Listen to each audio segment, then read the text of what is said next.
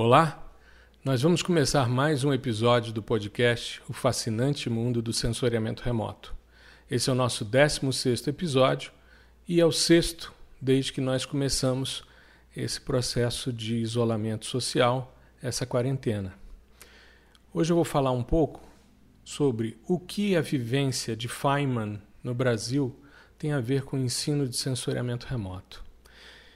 Eu queria contextualizar, o Richard Feynman foi um dos grandes gênios do século XX. Ele foi premiado em 1965 com o Prêmio Nobel de Física e ele foi professor em várias universidades nos Estados Unidos e nos anos 50 ele veio dar aulas na Universidade Federal do Rio de Janeiro. Segundo ele relata em seu livro, que é uma autobiografia, chamado Só Pode Ser Brincadeira, Sr. Feynman, ele relata que, inclusive, ficou dez meses na, na universidade e não recebeu, apesar da proposta que haviam feito a ele, mas ele recebia pelo governo eh, norte-americano. No seu livro, no qual ele conta parte de sua trajetória, ele faz uma ressalva sobre a educação no Brasil. E eu conheci esse texto há uns 20 anos atrás, quando eu fui assistir uma palestra e o professor que estava palestrando, ele citou essa passagem do Feynman no Brasil. Ele dava aula na UFRJ, na Ilha do Fundão, num dos prédios virados para a Baía de Guanabara. E ele salienta o seguinte: quanto à educação no Brasil, ele fala sobre um fato bastante curioso. Ele disse que estava dando aula para um grupo de estudantes que seriam professores. Naquela época, como ele ressalta, o Brasil não tinha grandes oportunidades de trabalho para pessoas com formação científica de alto nível. Hoje isso já é diferente, nós temos uma quantidade maior de pessoas com um doutoramento. E esses alunos tinham feito diversos cursos, e o dele seria um curso mais avançado em eletricidade e magnetismo. E essa era a proposta dele. E ele chamou atenção porque ele chegou um dia para dar aula e ele vinha notando que uma coisa estranha acontecia com os estudantes. Eles respondiam imediatamente às perguntas que ele fazia, mas quando ele fazia de novo a pergunta, a mesma pergunta, o mesmo assunto, e de uma outra maneira, eles não sabiam responder. E aí ele cita um exemplo que eu vou ler aqui, um trechinho. Por exemplo, certa vez eu estava falando sobre luz polarizada e distribuí entre eles algumas fitas de Polaroid. A luz só atravessa o Polaroid quando o seu vetor elétrico vai num certo sentido. Então expliquei que, observando se o Polaroid está claro ou escuro, é possível descobrir como a luz está sendo polarizada.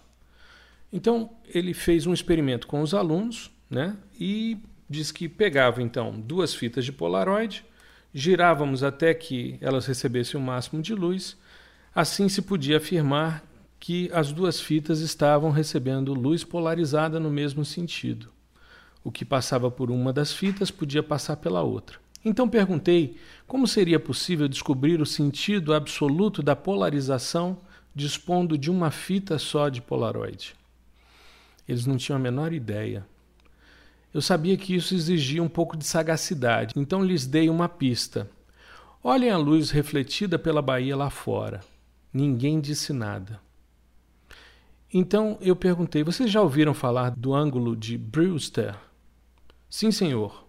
O ângulo de Brewster é o ângulo em que a luz refletida de um meio com um índice de refração fica completamente polarizada. E de que forma a luz é polarizada quando refletida? A luz é polarizada perpendicularmente ao plano de reflexão. Agora eu tive de pensar. Eles sabiam aquilo de cor e salteado. Sabiam também que a tangente do ângulo é igual ao índice. E então? perguntei. Nada. Eles acabavam de dizer que a luz refletida de um meio com um índice, como a Bahia, era polarizada. Tinham dito ainda de que forma era polarizada. Olhem para a Bahia lá fora, através do Polaroid. Agora virem o Polaroid, falei. Ah, está polarizada, disseram eles. depois de muito investigar, descobri que os alunos tinham memorizado tudo, mas não sabiam o que aquilo significava. Isso é só um exemplo, ele depois fala sobre uma série de outros experimentos e outras vivências que ele teve com outros estudantes, pessoas consideradas brilhantes. E aí, quando o palestrante trouxe essa fala, ele inclusive leu esse trechinho que eu li para vocês aqui agora, ele fez uma, uma consideração sobre o ensino no Brasil. E eu trago essa reflexão para o ensino do sensoriamento remoto. Por quê? Você que trabalha com ensino na área de sensoriamento remoto, ou você que já estudou sensoriamento remoto, ou você que está estudando pela primeira vez na sua vida sensoriamento remoto, provavelmente já se deparou com coisas do tipo NDVI. Se eu perguntar em sala de aula, eles vão dizer que é um índice espectral que pega a subtração do infravermelho próximo menos o vermelho dividido pelo infravermelho próximo mais o vermelho. Mas você sabe o que, que isso significa? Espectralmente você entende o NDVI? Ah, o NDVI ele varia de menos 1 a 1, sendo que de 0 a 1 são os indivíduos fotossinteticamente ativos. Por quê? Se você olhar um espectro de radiância, não de reflectância, mas de radiância, você consegue entender o NDVI nele? E no de reflectância, que é mais comum nos livros? Você sabe por que as feições espectrais diferenciam os materiais? E por que são mais importantes do que a forma do espectro? Por que, que a gente utiliza mais a profundidade das absorções as feições espectrais são as bandas de absorção. Por que, que a gente utiliza mais elas para identificar um material do que, por exemplo, a forma do espectro? Por que, que muitas vezes a forma não, não me mostra isso? Quando você faz a validação dos seus dados com o trabalho de campo, quando você vai a campo, coleta os seus dados, você sabe o que, que você vai colocar no eixo X e no eixo Y? De uma regressão linear, de uma busca de uma correlação entre as duas coisas? O que você viu no campo e o que você está vendo na imagem? Sabe o que, que um R quadrado vai te dizer? São questões que permeiam o, a sala de aula o tempo todo. O que, que significa um alto vetor e um alto valor numa análise de componentes principais? Quando é que você opta por utilizar uma matriz de correlação ou de covariância nessa análise. Provavelmente você já fez uma classificação do tipo pixel a pixel. Sabe o que, que faz um algoritmo de máxima verossimilhança? Tem noção disso? Então é interessante porque quando a gente começa a ensinar sensoriamento remoto, a gente sente o que o Richard Feynman falou e depois ele fez uma palestra bastante dura com relação ao ensino no Brasil, salientando que a maioria das pessoas decora o que está aprendendo. Ou seja, quando ele fala sobre uma equação, todo mundo sabe o que a equação quer dizer. Provavelmente aqueles alunos teriam competência para deduzi-la matematicamente. Mas eles não reconhecem na água da Baía de Guanabara, o fenômeno que está sendo expresso pela equação. E o que, que é a equação? Não é uma tradução para uma linguagem matemática de um fenômeno físico? Então a gente esbarra com isso o tempo todo. Mas infelizmente, ou felizmente, quando a gente começa a romper essas barreiras, quando a gente começa a pensar nessas questões, a gente percebe que de certa forma, alguns profissionais se mantêm com essa postura porque, de certa forma, eles têm algum tipo de poder ou acham que têm algum tipo de poder. São como os mandarins, né? Aqueles indivíduos que eram escolhidos pelos deuses para ter o conhecimento. Infelizmente, você não foi escolhido. Só que quando você se depara com uma universidade, né, o ensino, por exemplo, numa, numa graduação numa universidade norte-americana, você começa a entender por que, que aqueles caras têm uma quantidade muito grande de prêmios Nobel ali naquela universidade. Por que, que você às vezes esbarra e vê pessoas que ganharam um prêmio tão disputado na ciência na cafeteria, almoçando ao seu lado?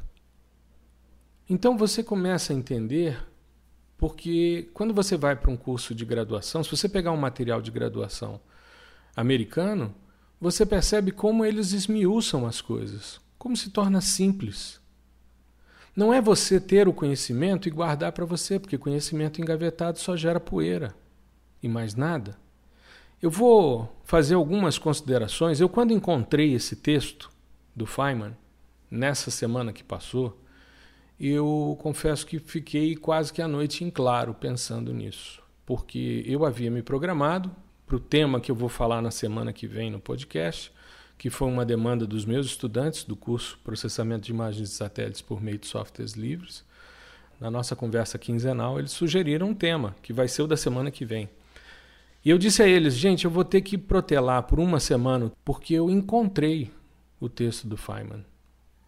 Encontrei fazendo uma busca na internet e depois comprei o livro, né, que estava há muitos anos, é, a edição que eu conhecia estava esgotada. Então, é, eu fiz né, uma retrospectiva porque eu venho trabalhando já há algum tempo, nos últimos 20 anos, traduzindo o sensoriamento remoto para que as pessoas entendam o que está acontecendo.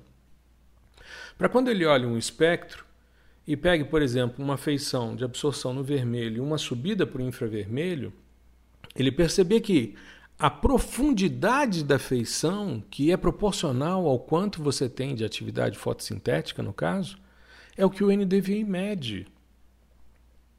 Aí um estudante meu me perguntou, mas por que, que divide pela soma? Divide pela soma para você relativizar, para você trabalhar com percentuais. Você tira o valor nominal, você passa a ter um dado normalizado, um percentual. É por isso que é feito. Poderia ser feito pela diferença somente? Poderia. Mas aí não seria um índice de diferença normalizada. Né? Precisa dessa divisão pela soma para você trabalhar com percentuais.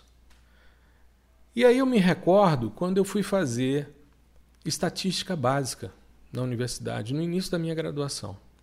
Eu perdi a primeira aula. Eu não estava matriculado na disciplina, estava num processo de ajuste, e eu não assisti a primeira aula, na qual o professor fazia todas as considerações sobre como seria a disciplina. Se eu tivesse assistido essa primeira aula, provavelmente eu teria trancado naquele momento. E lá fui eu fazer. Eu sempre achei estatística uma coisa muito interessante, porque ela me dava condição de avaliar os meus dados, de correlacionar as coisas e trazer né, uma explicação elegante para a minha discussão. Então eu fui fazer, era uma matéria obrigatória, inclusive para se fazer sensoriamento remoto, ela era pré-requisito na minha graduação. E eu fui então fazer estatística básica. Cheguei na segunda aula, sentei, assisti. O professor era muito bom, era um cara muito, muito legal, tinha uma didática muito boa, explicava muito bem. Aí ele fez uma prova, eu fiz a prova e tal, entreguei a prova. E aí, é, uma semana depois, ele foi, isso era num anfiteatro, ele foi distribuir o resultado das provas. Me chamou, eu recebi a minha prova, eu tinha tirado 4 em 10.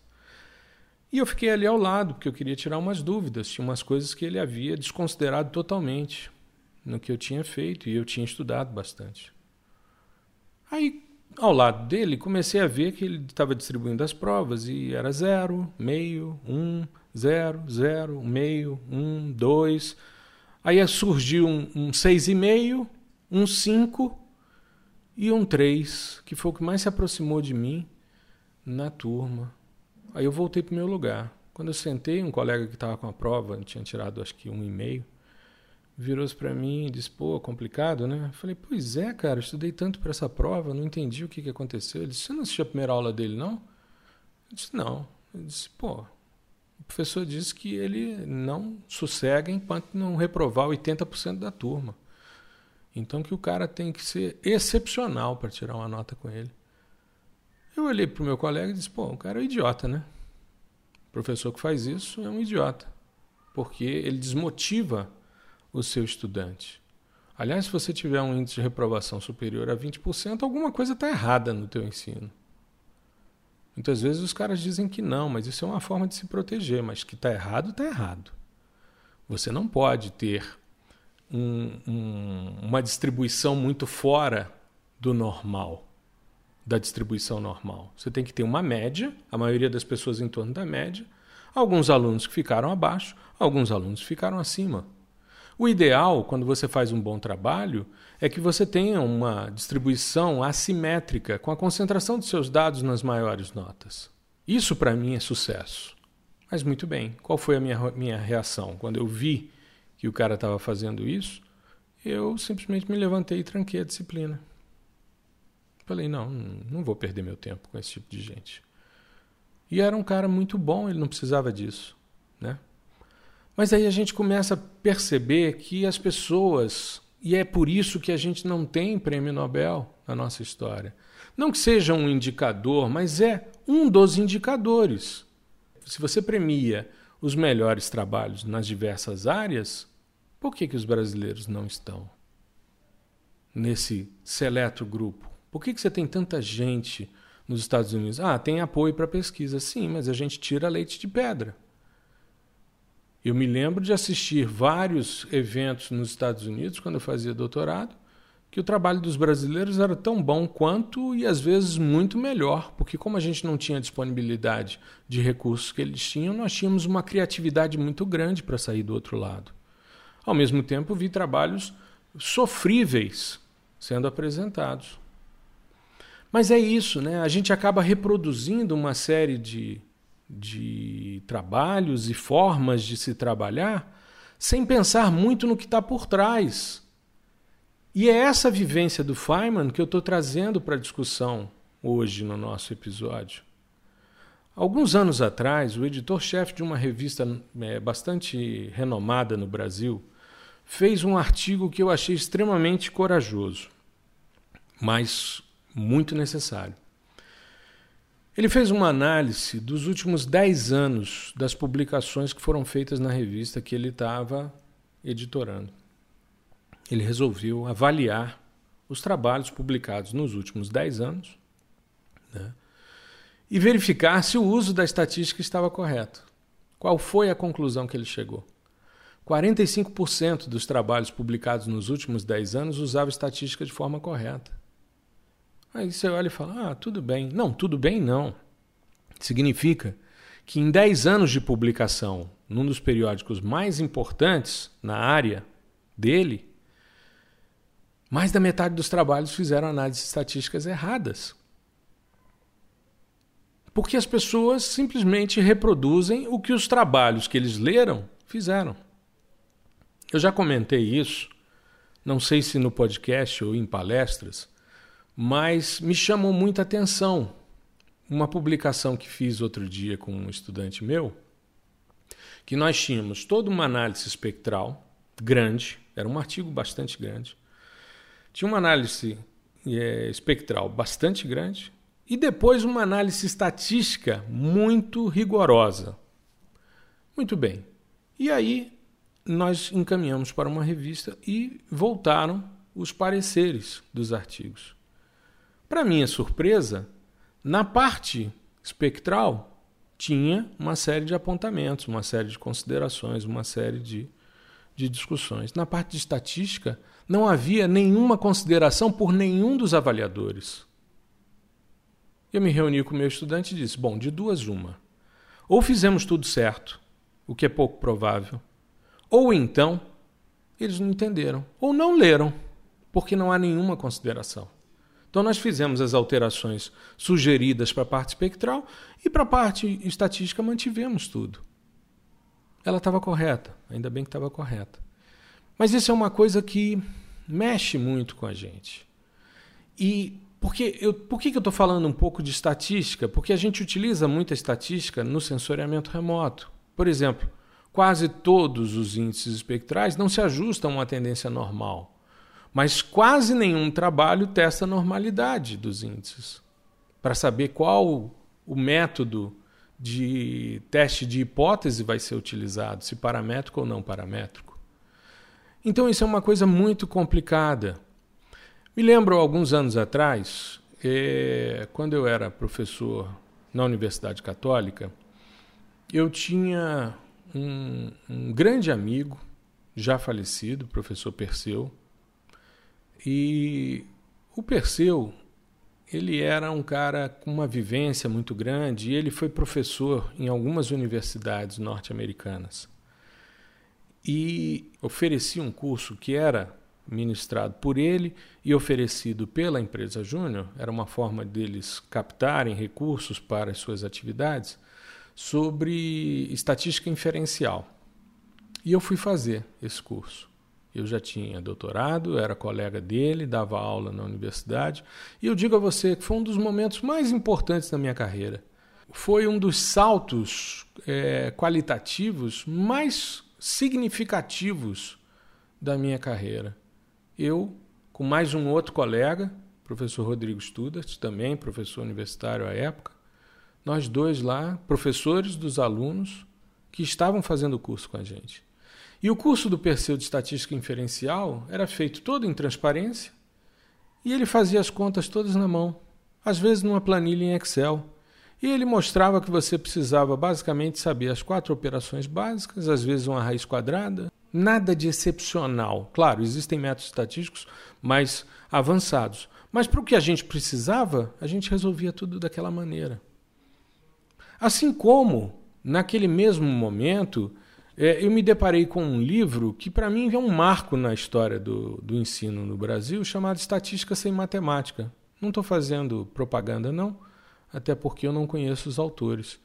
E quando nós vimos esse livro a primeira vez, um colega nosso estava lendo, nós fizemos diversas brincadeiras, né? várias gozações do tipo matemática sem matemática, tudo era sem matemática. Né? E aí eu comprei esse livro. Esse livro ele explica o porquê das coisas. E ele vai em todas as questões principais, são pessoas ligadas às ciências biológicas, né? a, a parte ecológica, e é um, um, trabalho muito interessante, assim como é o livro do professor Antônio Cristofoletti sobre modelagem de sistemas ambientais. Ele não entra muito no formalismo matemático dos modelos, mas ele entra na essência filosófica da modelagem ele explica o que está por trás e o que os modelos estão trabalhando. Então você entende a modelagem sob o ponto de vista filosófico. É muito mais interessante. E aí você começa a sair da caixa. Você simplesmente não decorou uma equação e o que, que ela diz, mas você sabe o que, que ela está fazendo. Quando eu pergunto para você o que, que um algoritmo de máxima verossimilhança faz, você tem que entender quais são aquelas linhas de probabilidade de o pixel pertencer à classe. Então, não adianta você pegar a fórmula simplesmente e tentar entender a linguagem. Isso é importante, mas é importante você traduzir para algo que seja palpável, para que você entenda. E aí eu começo a entender. A gente vai, por exemplo, eh, no Brasil é muito pouco usual a visita a museus né? Mas na Europa isso é muito comum.